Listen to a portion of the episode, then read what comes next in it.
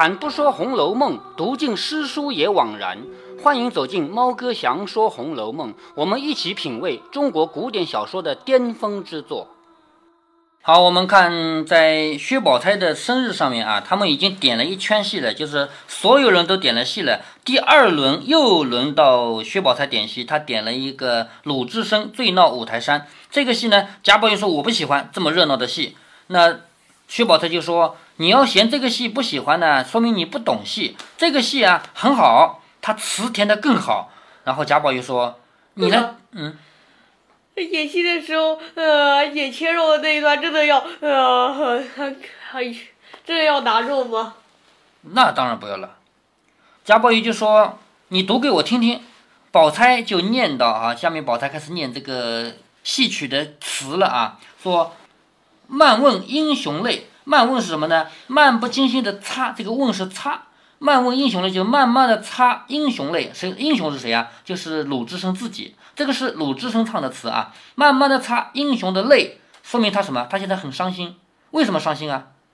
他没有地方可以容身。他原来是个提辖，对不对？就因为为了替一个人出头嘛，为了替那个老头和他的女儿出头嘛，结果就打死了镇关西，就郑屠啊。所以他没有地方可以容身了，就慢问英雄泪，相离楚氏家。楚氏是谁家呢？就是。另外一个人家就是那个他救的人，把他介绍到一个人家去，那个人收留了他，并且介绍他上山当了和尚嘛。他现在离开那个人家，谢慈悲剃度在莲台下。慈悲知道的吧？佛家的是吧？剃度是什么？剃度就是把头发剃光以后让他当和尚，叫剃度。谢慈悲就谢谢我的师傅剃度我在莲台下，莲台知道吗？莲花台呀，佛祖啊，观音啊，坐的不都是莲花台吗？对不对？谢谢我的师傅剃度我在莲台下，没缘法就是没有缘分，没缘法转眼分离乍，就是实在没有缘分，眼看着我就要分离了，转眼分离乍，乍就是很短时间的意思。赤条条来去无牵挂，赤条条来去无牵挂这句话呢，是一这个看到了生命的本质啊。一个人生下来身上是没有衣服的，赤条条的吧，到最后人死了以后，什么也带不走。不管这一辈子挣了多少金银财宝，买了多少房子车子，反正都带不走，只能留下。所以一个人不管是来还是去，都是赤条条的。那在这里呢，鲁智深他也是的，他什么财产都没有，所以他赤条条来去无牵挂，哪里讨烟蓑雨笠卷单行？什么叫烟蓑雨笠呢？就是那个蓑衣防雨的嘛。穿着蓑衣以后，雨下在身上不是顺着流走了吗？前面提到过蓑衣啊，笠就是斗笠嘛，对不对？哪里讨烟蓑雨笠卷单行？卷单就是把这个铺盖啊，自己的行李也卷起来走，就是哪里可以找到我能走的地方呢？一任俺蟒鞋破钵随缘化，蟒鞋是什么？就是草鞋，不穿什么好的鞋子啊，草鞋。破钵呢？和尚吃饭的那个叫钵，那不是碗，那个钵还是破的。随缘化就是我到处去化缘。在外面要点饭吃吃。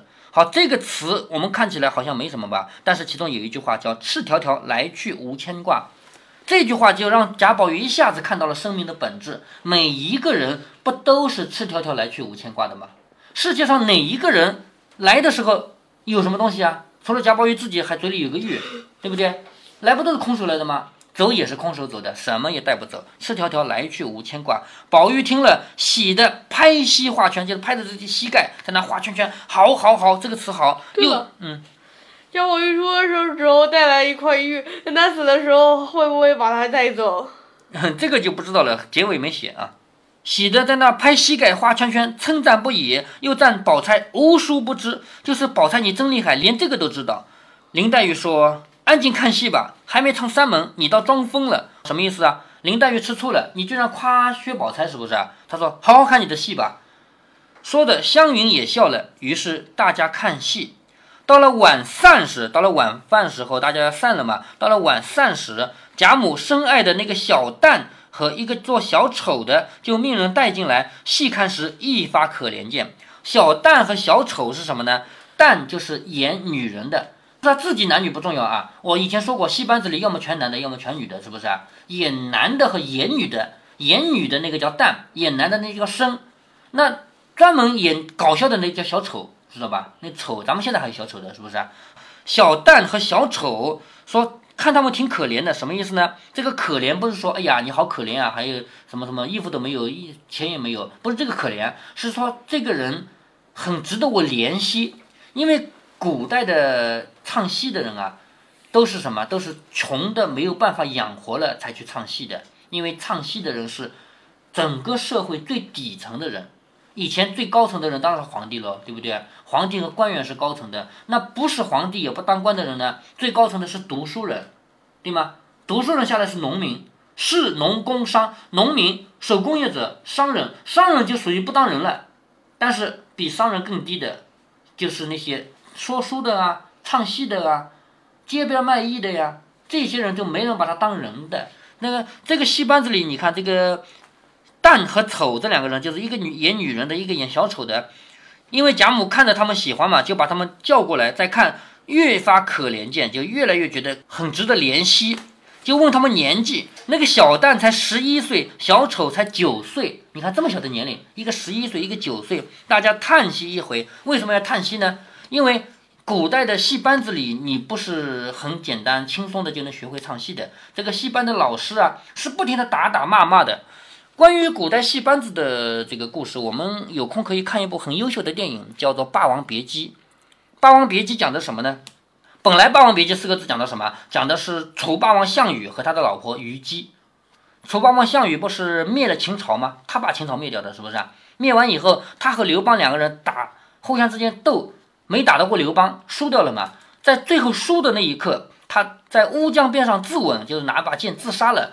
他自杀的时候，他老婆虞姬在旁边呢，所以他们两个人是难分难舍的，对不对？在这种情况下，后人就编了个故事，叫《霸王别姬》，就是楚霸王和虞姬两个人在这个时候生离死别嘛，《霸王别姬》。到后来有很多很多戏都在唱《霸王别姬》的故事。那么这个电影《霸王别姬》讲的是谁呢？其实电影是脱胎于一部小说啊，李碧华写的小说叫《霸王别姬》。讲的是什么呢？讲的是两个戏子，他们一个演霸王，一个演虞姬，演了一辈子，从这么点大的小孩开始，一直演到演到老，一辈子演这两个人，其实是讲这两个唱戏的人的故事。正好又是我们中国变迁最大的一个时代，从晚清开始，清朝末年，这两个小孩开始进入戏班的学习，然后他们经历了民国，以及经历了新中国时期，新中国还有。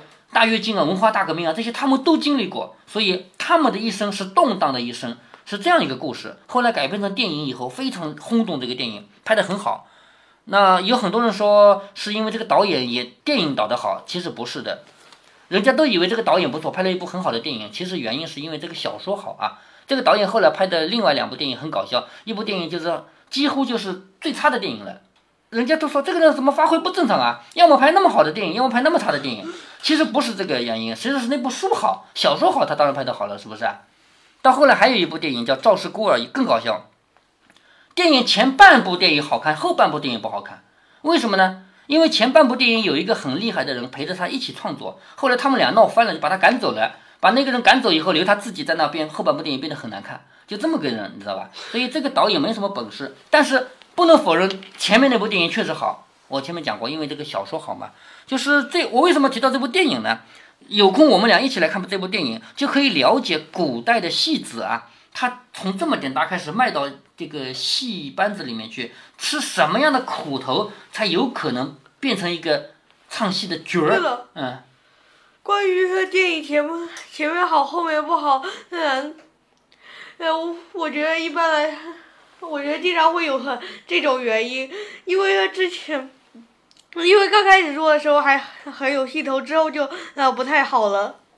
这次的原因是这样的，一部电影的话，往往是几个人合作的嘛，对吧？我们一起来编故事，编到一半的时候，咱们俩闹矛盾，我跟我不跟你好了，我走了，结果我我一走，你继续编下去，你编的后半部分不好看。这部戏的确是这个原因。那就算没有和人吵架，应该也会呃到后面不好的。也有的吧，是不是啊？但是这种情况很少见啊。说一部电影内部分上下两部，就这差别这么大，很少见啊。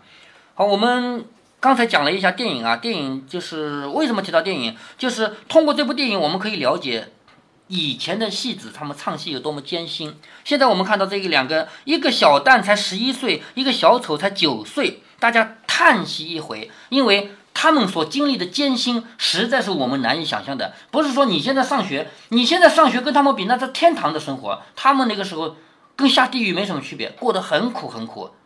所以我们有空要看看那部电影啊。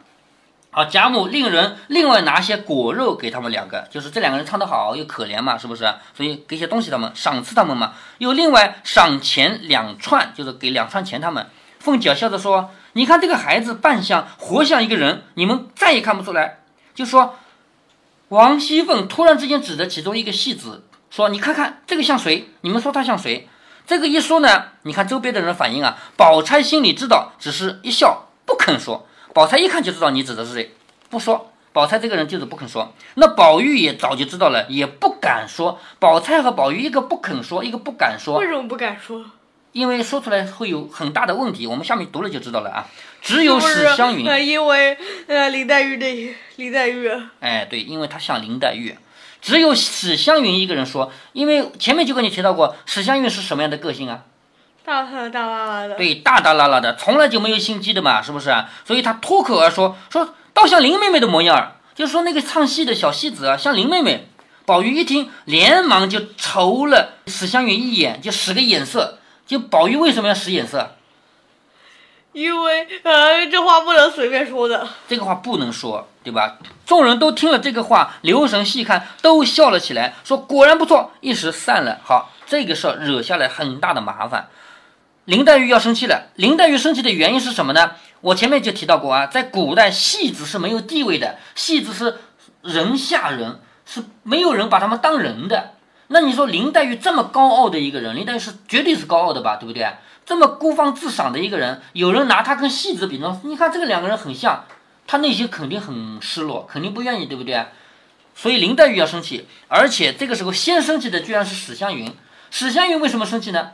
他首先他不觉得我这个话有什么不好说，的确是这样的嘛，我也没说错，是不是啊？是这样的嘛。可是贾宝玉你还瞪我一眼，还要给我使眼色干嘛？我要看你的眼色的。所以到了晚间，史湘云要更衣的时候，就是要这个换衣服的时候啊，就命翠连这点头绪都没有啊！啊，呃，这点头脑没有是吧？史湘云这个人，我不是说他吗？像男孩子嘛，大大拉拉的嘛。好，到了晚上，呃，呃，也有的男的，呃，也会很，呃，注意这个。对对，像贾宝玉就这么注意的是吧？但史湘云这小说嘛，总是要把人的个性给写的就比较精彩一点、经典一点嘛。史湘云就叫翠缕把衣服打开来收拾包起来。翠缕说：“忙什么？等走的时候再包也不迟啊，干嘛现在就包起来？是不是啊？”史湘云说：“明儿一早就走，在这里做什么？看人家的鼻子眼睛，什么意思？”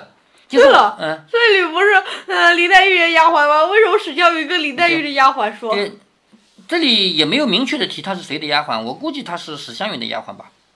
就说把东西包起来，走。史湘云说明天一早就走，再走干什么？看人家的鼻子眼睛是吧？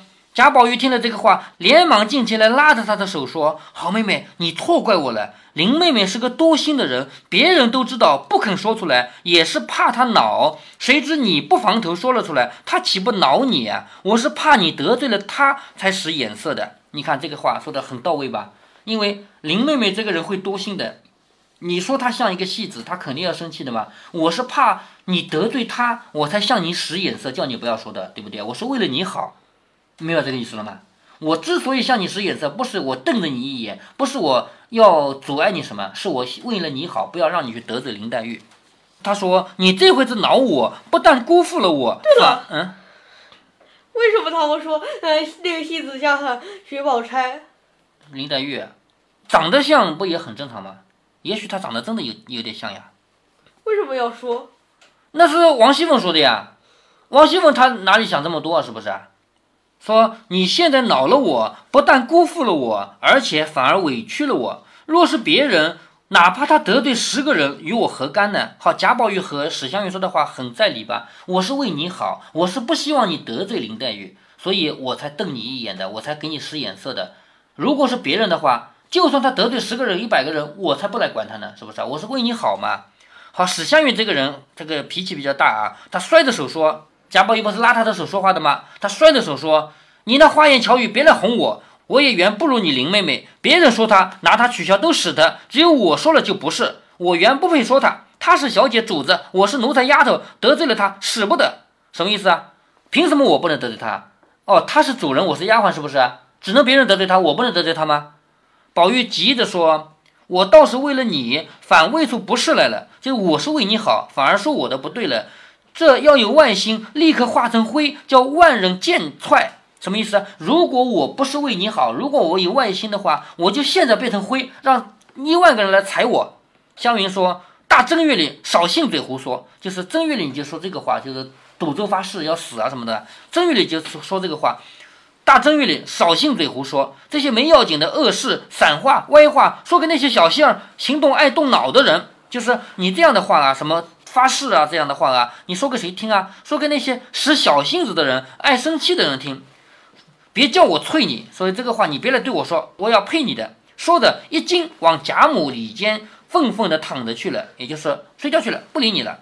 宝玉没去。只得又来寻黛玉，刚到门槛前，黛玉就推出来，把门一关。林黛玉为什么把她推出来，把门一关？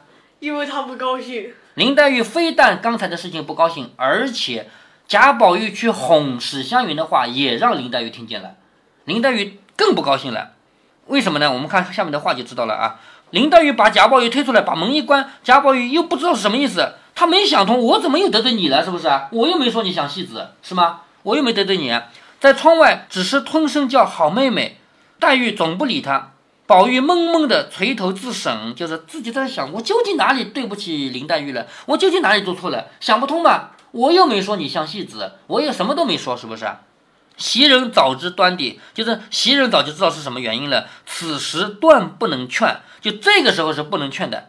那宝玉只是呆呆的站在那里，黛玉只当他回房去了，便起来开门。好，林黛玉听到外面没声音，以为贾宝玉走了是吧？就来开门，一开门一看，宝玉还站在那里，黛玉反而不好意思，也不好再关门了，只得抽身上床躺着。宝玉就进来问：凡事都有个缘故，说出来人也不委屈，好好的就恼了，终是什么缘故起的？就是你告诉我呀，你为什么生气呀？都有个原因的吧？你什么话也不说就生气？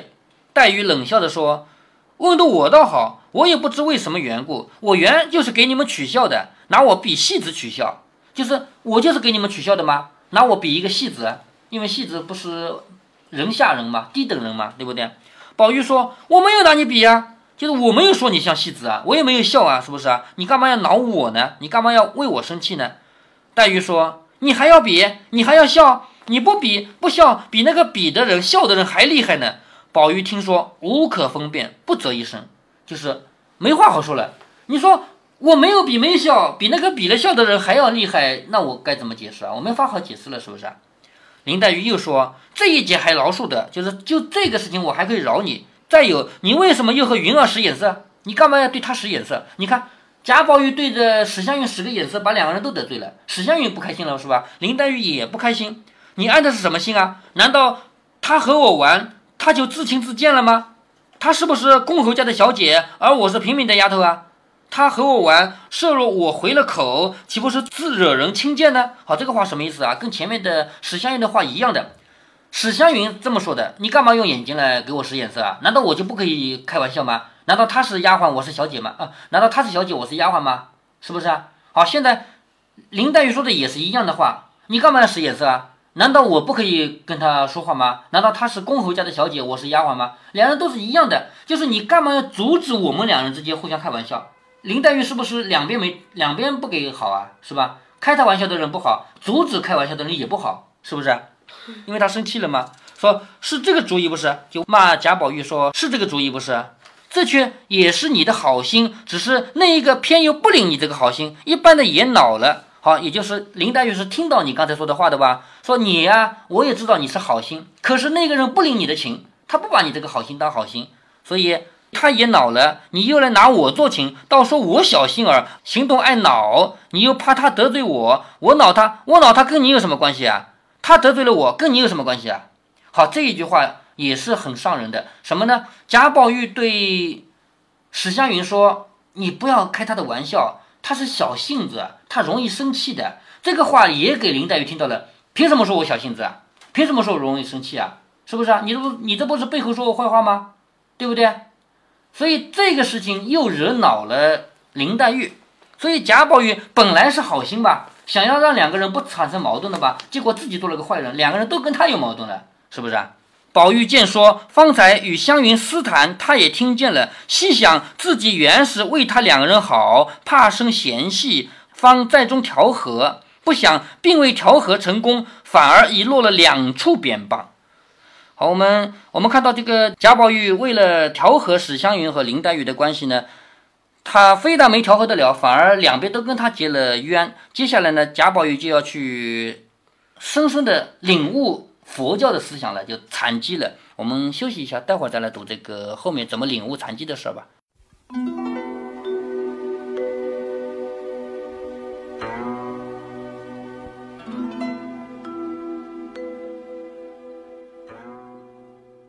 这一集我读的心里好沉重啊！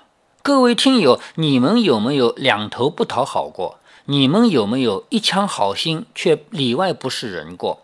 猫哥，我每次读到这里，我都替贾宝玉感到气愤。我们先切换一下场景，假设这种两头不讨好的事儿就发生在你身边，你要为这些人评评理。咱们就先不说王熙凤烧起这样的战火是否正确，有没有责任，就光说这三个人，你作为中立者，不允许偏袒哪一个，你怎么做？首先，贾宝玉肯定是个好人吧？他的出发点很好的，他是为了防止别人发生战火。那接下来可能就是对史湘云和林黛玉各打五十大板了。史湘云是无脑，他开口说话欠缺考虑，而且更关键的是，后来对别人的好意暗示不加思考，造成战火升级；对别人的解释不加思考，造成战火更升级。这就不是无脑了，是无心了。要批评，要教育。林黛玉呢？林黛玉是小心眼儿，对别人的无心开玩笑过于计较，而且更关键的是，后来对别人明显是从中调停的行为，妄加恶意揣测，这不是揣着明白装糊涂吗？要打击，但是这不是小说吗？你我都不是剧中人，所以咱们还要回到小说里面去看一看。再说了，猫哥一再说过，有些吵架是没有是非可言的，既不用讲理，也不能讲理的。林黛玉她是一清如水、清澈见底的那种，史湘云也是坦率真诚啊。两个人都没有心机的，没心机不是一件好事儿吗？只有贾宝玉心机最多，最后落了个他最倒霉的结局。有的时候我在想啊，如果贾宝玉抽身事外，不使这个眼色，林黛玉也会直接对史湘云生气吗？会吵架吗？我觉得气是有，但是吵不起来。第一个原因是林黛玉只会跟贾宝玉一个人吵架，跟任何第二个人都不会吵。因为他们的吵架无关是非，猫哥在前面的节目中已经讲到过了。有些吵架是通过一二三四 A B C D 能讲清楚的，这叫真理越辩越明。还有些吵架，它跟任何具体的事情都没关系，就只是为了情绪。这种吵架很难劝开，但是这种吵架也不是任何两个人之间都能发生的。林黛玉和贾宝玉太纠结于感情，才会太在乎对方怎么对自己。整个贾家，林黛玉只跟贾宝玉一个人吵嘴，别人都不会吵。所以，猫哥判断贾宝玉不使眼色的话，林黛玉就不会跟史湘云吵。还有第二个原因，史湘云是个粗枝大叶的人，跟他吵不起来。你要知道，每一句话都是说给能懂的人听的。往往有的时候，某人说一句话，旁边有的人会心一笑，也有的人愣在那儿半天不知所指。那么，会心一笑的人会跟不知所指的人吵吗？显然不会。特别是像林黛玉这样聪明的人，她怎么可能费劲巴拉的跟别人吵半天，而对方都不知道她在生什么气？所以说到底，贾宝玉这次惹的两头不是人，两头不讨好，其实是他自找的。只有你想通了这一层，你才能想通下文的“巧者劳而智者忧，无能者无所求”这句话的真谛。道家的思想真是太对了。本来世间就不要太过于操心，无为就是最好的作为。猫哥早在这个系列刚开篇的时候，我就跟大家说过我对儒家、道家、佛家的观点，我就很明白的说过，现在的教育制度、教育方法，还有大家接受教育的目的是错的。在那一集的结尾，我附加了一篇自己的文章，告诉大家，当今社会病入膏肓的教育，其解决之道应该只有一个了，就是多见识和接受一下道家的思想。如果您觉得猫哥的读书分享有益有趣，欢迎您点击订阅，这样您将在第一时间收到猫哥的更新提醒。如果您有什么要对猫哥说的，不管是赞还是批评，不管是提建议还是唠唠嗑，欢迎您在节目下方留言。您也可以加猫哥的公众号，四个字“猫哥在线”。您还可以加入猫哥的听友群中，微信群呢，用语音节目没有办法说清，还是 QQ 群方便，群号为八四九九六六八九九。不管加入 QQ 群，还是微信群，还是在节目下留言，还是在公众号留言，您都可以围绕着书中的智慧和读书的乐趣畅所欲言。好，再见。